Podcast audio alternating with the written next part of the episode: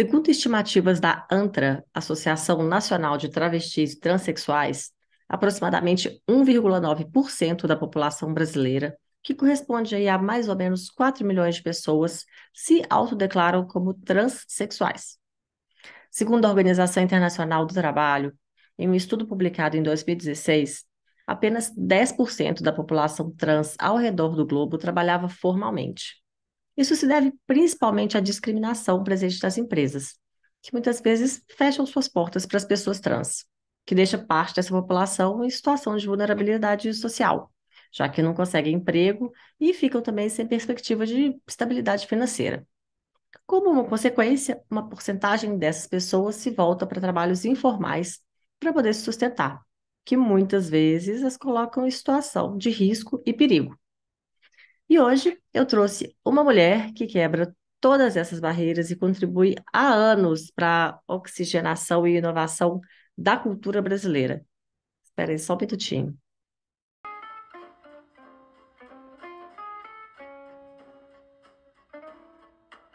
Bom dia, boa tarde, boa noite, boa madrugada, boa alvorada. Eu sou Juliana Mendonça e esse daqui é o Empreende Delas podcast sensacional sobre negócios criados, impulsionados, administrados ou impactados por mulheres. A cada semana, as entrevistadas que passam por aqui contam para a gente um pouco da história de suas vidas e de seus negócios também. Então, fica aí com a gente até o final, assiste ou então escuta, porque sempre, sempre temos dicas de negócios imperdíveis para vocês. Bom, um recadinho rapidinho aqui para o YouTube. Gente, já estou cansada de falar, mas vou continuar falando. Faz a inscrição aqui no canal, deixa um joinha, me conta nos comentários qual foi a sua parte preferida do vídeo, ou então deixa alguma sugestão, uma dica, assim, alguma mulher inspiradora que você conhece, gostaria de ver por aqui. Vamos trocar ideia aí, me fala e eu vou trazer aqui para bater um papo com a gente. E assim a gente vai espalhando aí esse projeto maravilhoso por aí. Bom, para quem prefere o áudio, dá uma olhadinha lá da Orelo, que eu já falei dessa plataforma aqui, uma plataforma brasileira, por onde você pode apoiar o podcast com o valor e a frequência que quiser. Na verdade, escutem por lá, porque já é uma grande ajuda para o projeto.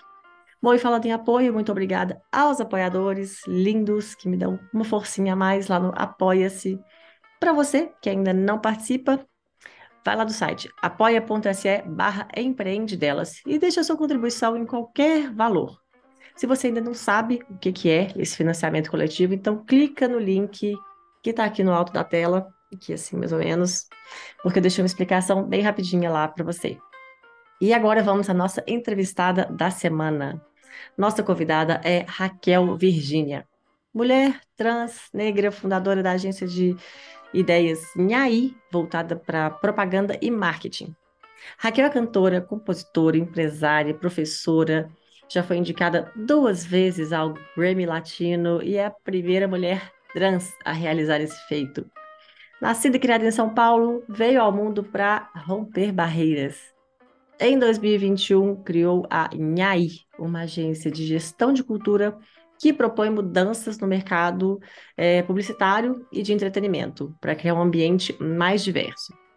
Além de já ter concorrido e ganhado vários prêmios na música, ela também já participou de programas de televisão e dividiu o palco com vários nomes da música brasileira.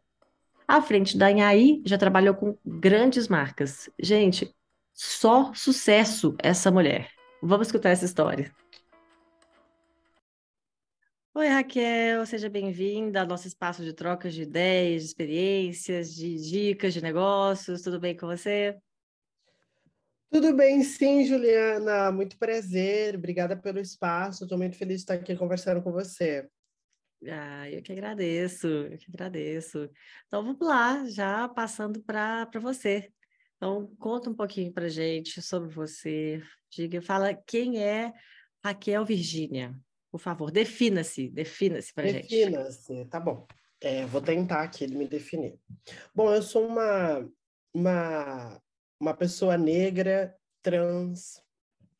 Eu nasci e cresci na periferia de São Paulo.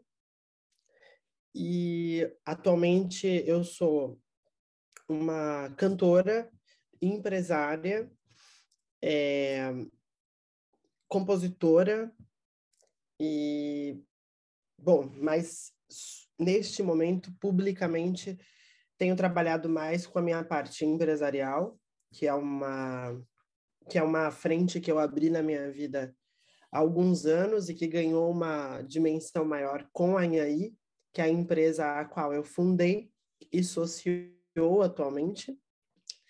É, e eu, eu sou uma pessoa agitada, curiosa, e que gosta de gosta muito de trabalhar, acho que essa é uma característica minha muito forte.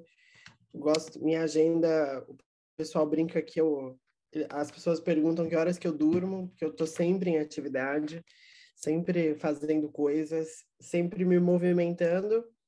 Mas esse é o meu meu estilo de viver, a minha lifestyle, né, como as pessoas falam. E, assim, acho que de primeira, basicamente, é, essa sou eu. Ah, muito bom, muito prazer. Prazer. muito legal. É, então, agora conta um pouquinho para a gente. Já você falou da Inhaí, né? Hoje você tá, fundou a Inhaí, está como CEO. E o que, que é a Inhaí? A Inhaí é uma agência de ideias, né? Nós, o que, que a gente faz na Inhaí? A gente olha para o mercado, sobretudo para o mercado de publicidade e marketing, e a gente pensa o que, que a gente pode é, construir em termos de ideias, em termos de projeto, que o mercado publicitário e o marketing ainda não viram, mas que a gente pode trazer como um fator de inovação, sempre olhando para a diversidade como uma, uma perspectiva do que se chama de diversidade. Então, a gente olha via pela perspectiva da diversidade, a gente desenvolve projetos inovadores. E a gente é uma agência de ideias que se conecta aí com, com várias possibilidades que a diversidade, o que se chama de diversidade, né? As pessoas LGBTs, negras, gordas, PCDs, o que, que é indígenas, o que, que a gente consegue fazer aí de intersecção e oferecer para o mercado. Hum, não, não sei se eu entendi, ficou um pouco abstrato. Você me dá um exemplo? Dou, dou um exemplo. Bom, a gente, por exemplo, a gente tem um projeto chamado Conta Aí, que é um, um, uma, um evento para empreendedorismo LGBTQIAP+. Então, o que, que a gente faz? É, não se tinha de forma estruturada um evento para empreendedorismo LGBTQIAP+, que acontecesse mais de uma vez no ano. Em geral, os, os eventos de empreendedorismo LGBT eram muito pontuais, sobretudo voltados ou para o mês de janeiro, para o mês da visibilidade trans, ou para o mês de junho, que é o mês do orgulho LGBT. O que, que a gente entendeu? Tem uma comunidade LGBTQIA+, que empreende, que tem projetos muito bacanas, mas que não se reúne. Essas pessoas ficam muito solitárias por aí.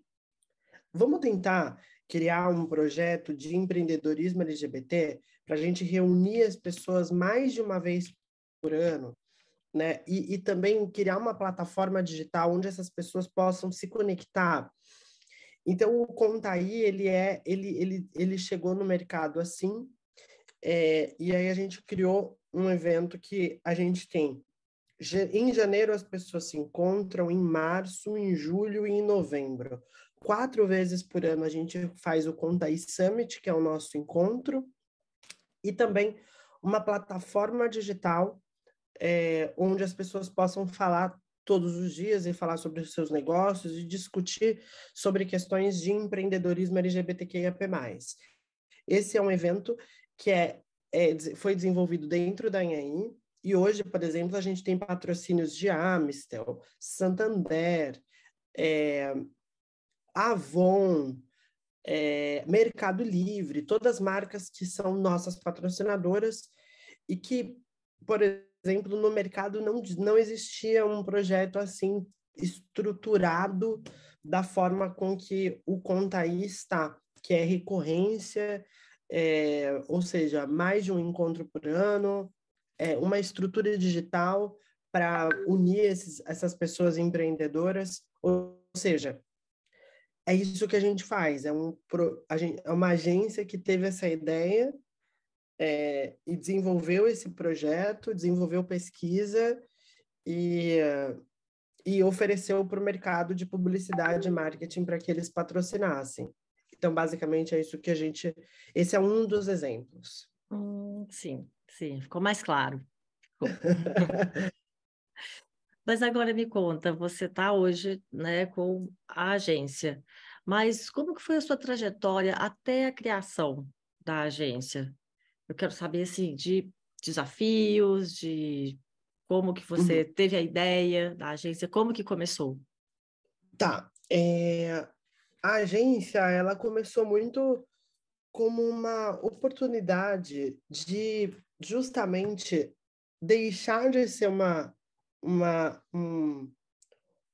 eu, eu, eu, eu me incomodava muito com algumas coisas em relação ao mercado publicitário e de marketing, mas eu eu queria achar uma solução que não fosse uma reclamação, só mas um, que um detalhe, você já trabalhava com marketing antes de criar a agência?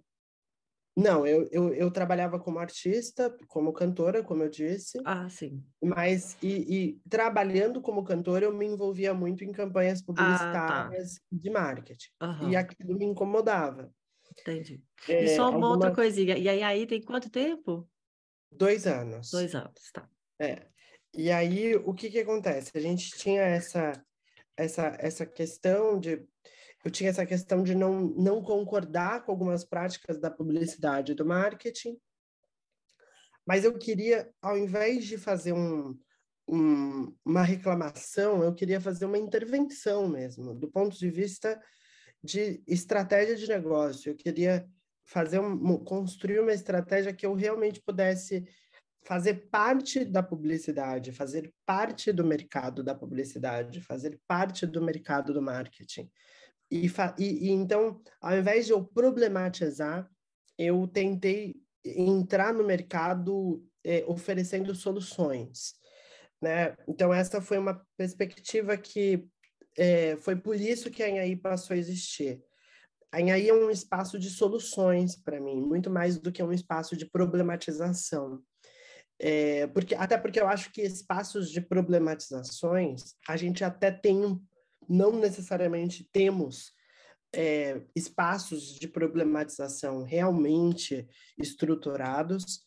É, eu acho que as pessoas fazem, problematizam meio que individualmente, mas eu acho que, mas ainda assim eu acho que existem mais espaços de problematização do que espaços de soluções, né? E aí, aí ela vem como uma expectativa da minha parte de achar soluções para o mercado, de buscar movimentos solucionadores. Então, ao invés de eu pedir para as pessoas construírem um evento é, de, de, de vou dar um exemplo, voltando ao Contaí, eu fiquei eu ficava muito chateada porque eu percebi que nos eventos de empreendedorismo é, afro e nos eventos de empreendedorismo cis brancos, das pessoas brancas, ou você não tinha espaço para as pessoas negras, ou nos espaços negros você não tinha espaço para as pessoas LGBTs. É, então, eu, ao invés de eu criar um problema né, e sair criticando o evento das pessoas, eu falei, não, eu vou abrir o meu próprio evento, vou fazer o meu próprio evento. Tipo, então, eu acho que, mas obviamente, isso, isso, essa construção, ela demorou anos, não foi uma coisa, não foi um, um clique que veio do nada.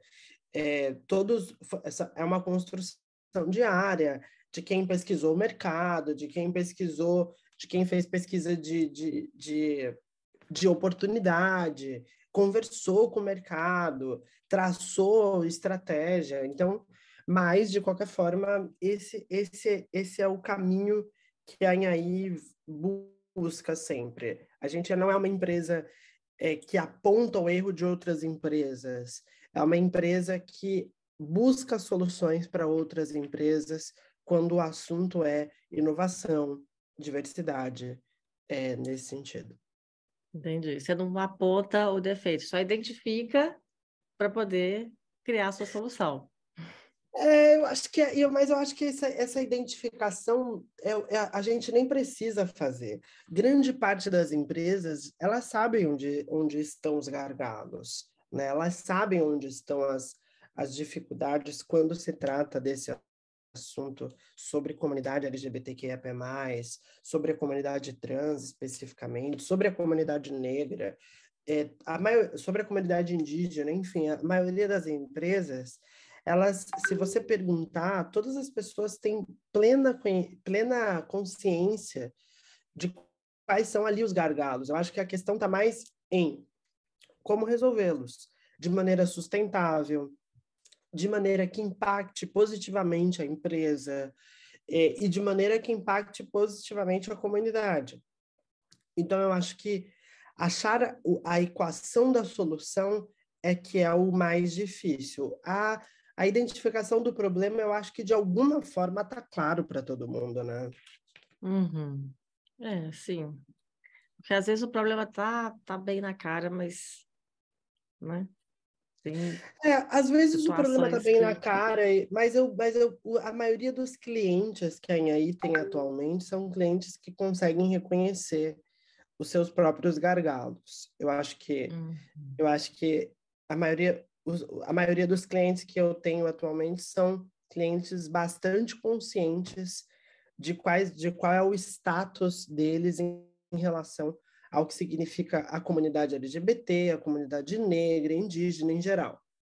Uhum. Eu acho que o que acontece é, é essas comunidades, é, essas comunidades não necessariamente é, é, estão inseridas na, no ambiente corporativo, e aí é que fica difícil achar uma solução, porque se, e é aí que a nossa consultoria e a nossa, a nossa agência de ideias entra para ajudar, vamos achar, vamos, vamos, vamos buscar caminhos. Hum, sim, sim, muito bom, muito bom. bom, mas você não falou dos desafios, então, queria saber dos principais desafios que você enfrentou na sua carreira, ou mesmo para a criação da agência. Eu acho que o principal desafio é justamente é, as pessoas entenderem que a, o nosso posicionamento no mercado é um posicionamento de competitividade. É, nós não somos uma empresa que está voltada para ações filantrópicas. A gente pode desenvolver alguma ação filantrópica também, desde que essa ação filantrópica faça parte de uma estratégia.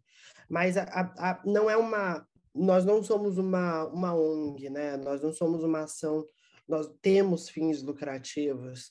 Eu acho que para o mercado, a princípio, foi muito difícil identificar que não éramos é, uma ONG, que éramos uma empresa com fins lucrativos e, sobretudo, que éramos uma que somos uma empresa é, com um viés de inovação, com um pilar de inovação. Então, para nós, é, foi muito é, foi muito difícil no começo estabelecer essa comunicação. É, atualmente um pouco mais fácil, porque a empresa é, teve um impacto muito forte no começo, então muitas pessoas queriam saber o que era é, e como é que era essa empresa, que é não só liderada por uma mulher trans negra, mas é toda formada por pessoas negras e LGBTs. E então as pessoas queriam saber o que, que, que grupo é esse, que, como é que se organiza, o que, que faz. E depois também as questões financeiras, que são sempre muito difíceis nesse mercado, é... porque as questões financeiras sempre são muito impactantes, no sentido de é, esse mercado é um mercado que ele tem prazos de pagamento muito distantes. Então, você pode ser contratada em abril e receber em agosto. Isso é uma coisa muito normal no mercado da publicidade e no mercado da, é, da publicidade. Isso é uma coisa muito normal. Uhum. Na, na publicidade, no marketing, você recebe quatro meses depois e faz parte da prática do mercado. Isso para nós que somos pequenos empreendedores, né, pequenas empresas, embora minha empresa trabalhe com essas grandes, é, com esses grandes players, né, a gente tem então como cliente é, a gente tem Amstel, a gente tem Mercado Livre, já é, Meta, enfim, a gente tem um monte de cliente grande. A empresa é uma empresa pequena, obviamente. Então, para a gente fazer essa, esse equilíbrio, é, achar essa. É, como é que a gente ia construir a estratégia do nosso financeiro? Foi um grande desafio. Mas hoje a gente já conseguiu se adequar ao mercado e as coisas estão mais equilibradas. Uhum. E, e como é que você enxerga hoje esse mercado, sabe? Para falando assim da de uma empreendedora trans, sabe? Como é que você enxerga e que per perspectiva que você tem agora de agora para frente? Eu acho que é um mercado com muitas oportunidades, né? Eu enxergo oportunidade. Por que, que eu enxergo oportunidade? Justamente porque eu acho que é um mercado que, que desenvolveu muito pouco essas temáticas, né? É, e que ainda tem um, um, uma trilha longa para fazer. E eu, ao invés de olhar isso de forma pessimista, eu olho isso de uma forma otimista, pensando que, bom, se se desenvolveu pouco, é porque tem muita coisa para desenvolver. Porque eu, eu acredito que a comunidade LGBT, a comunidade trans, a comunidade negra, a comunidade indígena, as pessoas gordas, as pessoas PCDs, eu acho que toda essa comunidade a gente tem muito a oferecer em termos de de design, de design estratégico, de, de, de consolidação de um produto, de perspectiva de para onde aquele produto pode, pode alcançar. É, então, eu, eu olho para tudo isso de uma forma otimista, e eu acho que é assim que eu, como empreendedora, é, posso me colocar.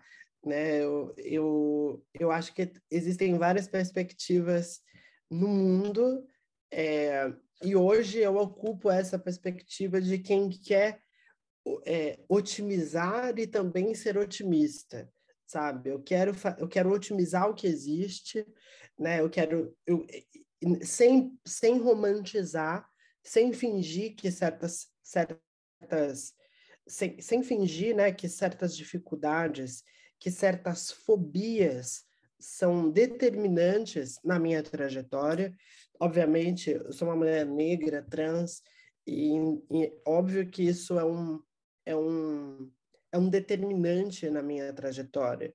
E óbvio que se tratando do Brasil, que é um país que apresenta tantas fobias nesse sentido, é claro que isso é um percalço, né, e, e, e traz dificuldades. Então eu não romantizo, mas ao mesmo tempo, eu, por exemplo, eu estou em Boston nesse momento eu, eu falo em Harvard no final dessa semana.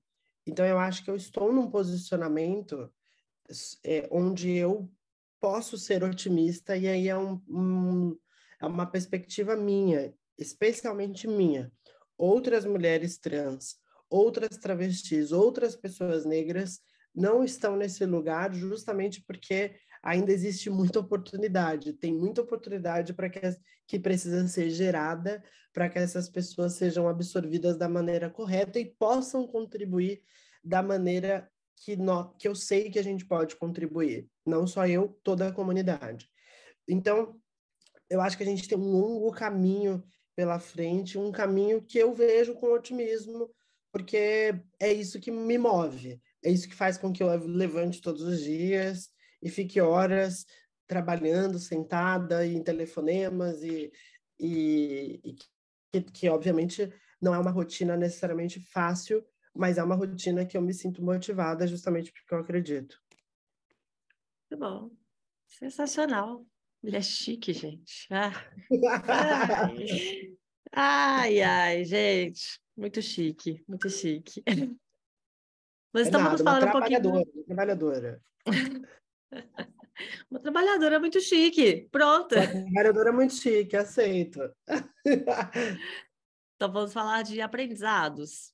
Quais você considera assim, os principais aprendizados nessa trajetória como empreendedora? Eu acho que o meu principal aprendizado é errar. É, eu, eu errei muito e eu continuo errando. Tem dia que eu falo, não estou acreditando que eu errei, eu errei nesse nível. E sim, eu, eu acho que a cada 100 tentativas eu costumo errar 95, assim. É muito erro mesmo. E, às vezes, e não é mentira, assim. É muito erro. E ainda mais quando a gente está começando. E eu me considero uma pessoa em começo, né? Dois anos de, de empreendedorismo, uhum. assim, oficialmente, né? Dois anos de empreendedorismo, porque eu acho até que teve um extra empreendedorismo ao longo da minha trajetória artística, que eu sempre estive ali envolvida nas estratégias. Mas oficialmente, como empreendedor, eu tenho dois anos. Então, é, uma, é muito recente e eu me cobro muito para acertar. E eu acho que e é justamente, às vezes, essa cobrança excessiva que vira erro. E aí, é, é, é, eu acho que tem uma expectativa também em relação ao meu empreendedorismo especificamente, porque as pessoas não querem que eu cometa deslizes é, que, que elas consideram serem, serem deslizes especificamente de homens brancos. Tipo assim, não, isso é coisa de homem branco, isso é coisa de pessoas brancas, etc, etc. E isso uma, uma pessoa trans não pode fazer, uma... E, na verdade, eu há uma expectativa até é, mais, eu acho às vezes que é uma expectativa muito cruel em cima de pessoas como eu que conseguem uma ascensão social e que parecem que as pessoas não aceitam as contradições que estão por vir de pessoas que ascendem socialmente e que a real é que a gente é muito contraditório quando a gente ascende socialmente, entende?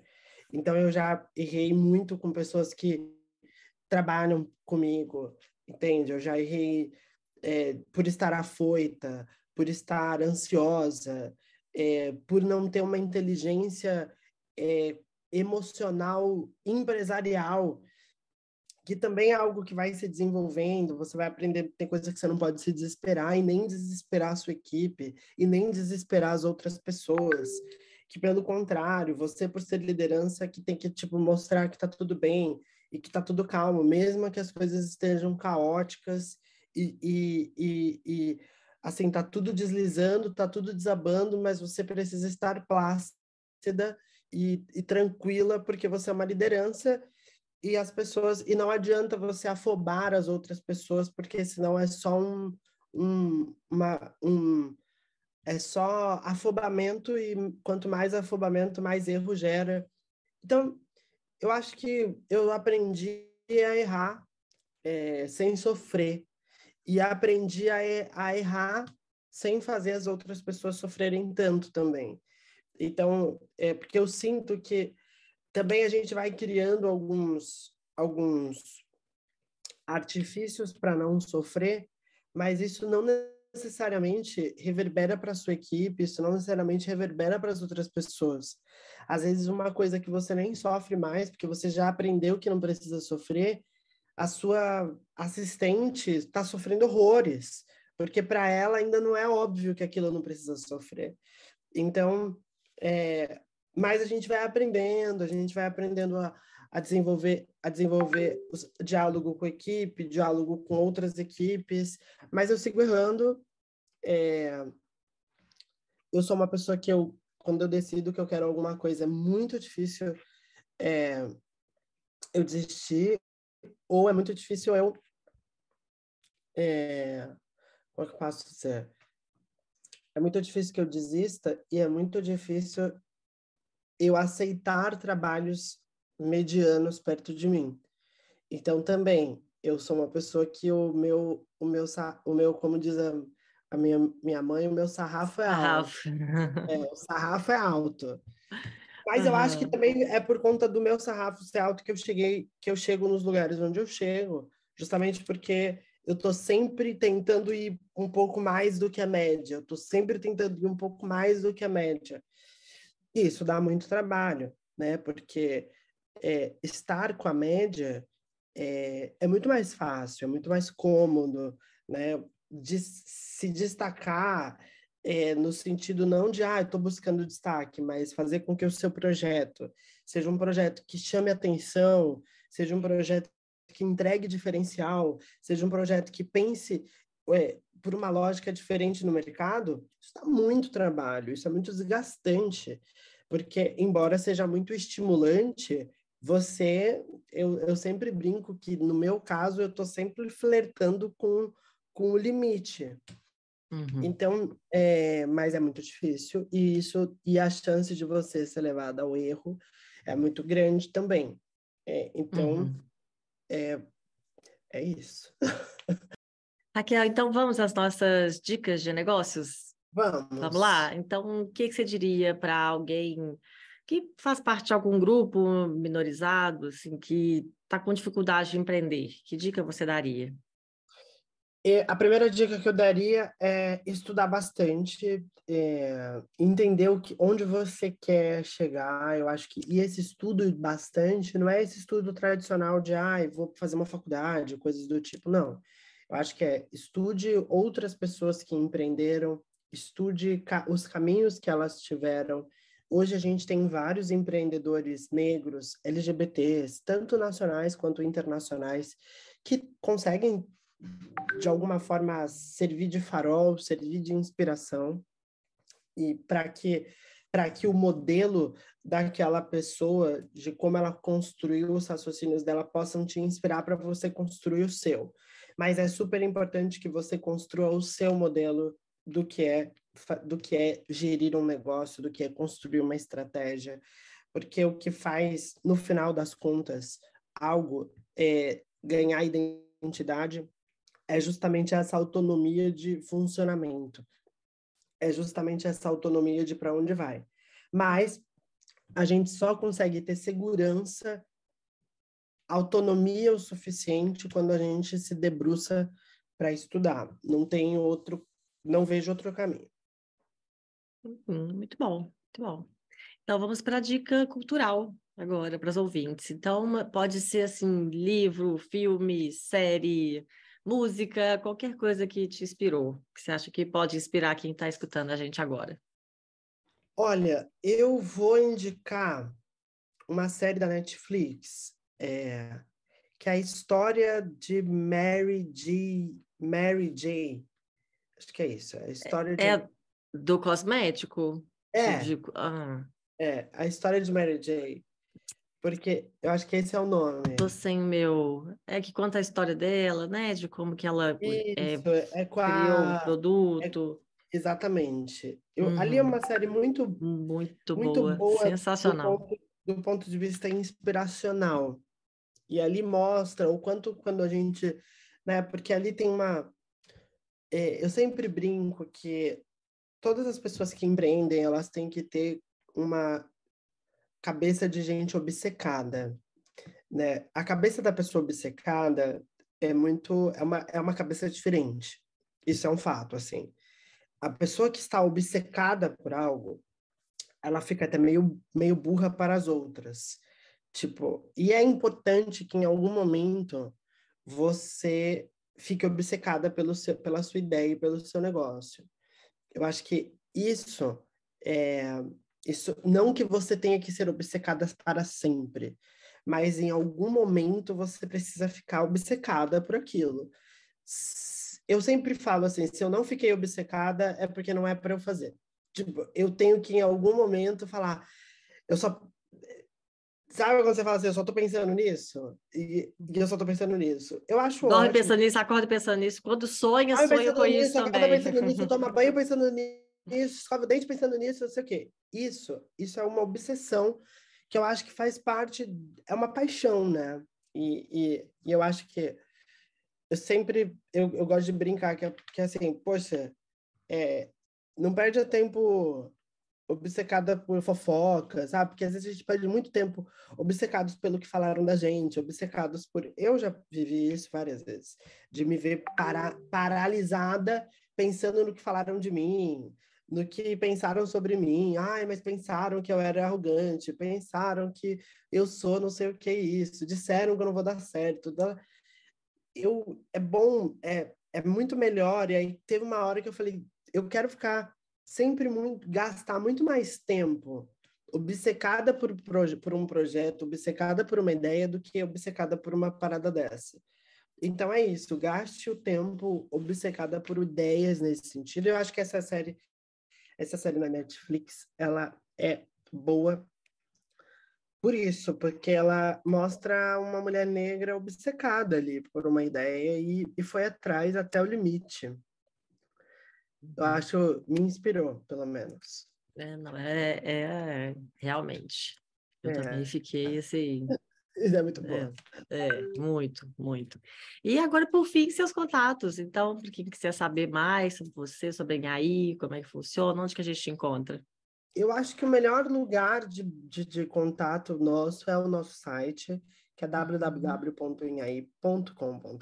www.inhaí.com.br, não sei se é .com ou .br, mas enfim, é o inhaí.com, você vai encontrar tudo lá uhum todo, todo, todas as informações sobre os nossos projetos, sobre o que a gente tem feito. É um site que a gente tem feito bastante esforço para manter ele atualizado. Uhum. É difícil manter um site atualizado, mas. Eu sei bem. É, é difícil manter um site Eu atualizado, mas bem. a gente faz esse esforço porque a gente entende que é muito importante ter um lugar onde a pessoa possa entrar ali e, e ter uma visão geral. Então, acho que o melhor lugar para indicar é, a nossa, é o nosso site, mas também temos o Instagram, que é anhai360.com, no anhai, arroba anhai360, que fica ali no Instagram. E eu acho que esses são os, os, dois principais, mas eu iria primeiro no site. E quem quiser entrar em contato, pode escrever lá pelo, no site, a gente sempre tem é, um espaço para que tem uma bolinha ali do WhatsApp que você pode clicar e vai direto ah, para o nosso WhatsApp. Ou também você pode mandar um e-mail, que também está indicado no nosso site, ou pode até escrever no inbox da Anhaí, que a gente está sempre de olho por lá. Ah, muito bom. Facinho, então. Facinho de tá achar. Tá bom? Então é tá fácil. ótimo, Raquel. Então, muitíssimo obrigada. Eu Muito agradeço. obrigada, adorei. Muito bacana. Eu que agradeço, obrigada pela oportunidade. Espero ter feito aí um pouquinho a diferença de quem estiver ouvindo. E numa próxima a gente bate mais papo, fala mais. Ah, então tá, vou cobrar, porque eu tinha muita pergunta aqui anotada, tá? Para você. Ah, eu pulei não, muita coisa. Próxima, mas é... a gente é bom que fica é bom que fica aquele, aquela vontade de, de falar de novo. É, eu, eu fiquei aqui com, com, muita curiosidade ainda de um monte de coisa, mas tudo bem, tudo bem. Dessa vez me deixa passar. Só dessa tá vez. então tá bom, Raquel. Muito obrigada, então. Até a próxima. Beijo. Obrigada, até a próxima. E muitíssimo obrigada a quem escutou ou assistiu esse episódio. Se você por acaso se lembrou de alguém que pode gostar também desse conteúdo, alguém que vai se inspirar com essa história, então indica a gente, compartilha esse episódio nas redes sociais, é, no WhatsApp, manda no grupo da família. Uma ótima ideia, porque assim a gente alcança cada vez mais pessoas e faz esse projeto lindo crescer e se espalhar por aí. Bom, você também pode saber mais sobre o projeto do podcast no site empreendedelas.com.br e entrar em contato pelo formulário que está lá. Pode seguir o perfil no Instagram e Facebook, é o arroba empreendedelas. E se quiserem achar no LinkedIn, aí sou eu mesma, Juliana Mendonça. Bom, eu fico por aqui. Te espero no próximo episódio com novas histórias inspiradoras dessa mulherada maravilhosa que está passando por aqui. E vamos que vamos, né, gente? Porque para se aventurar nesse mercado, a gente tem que ter peito. Perde não, hein? Até lá.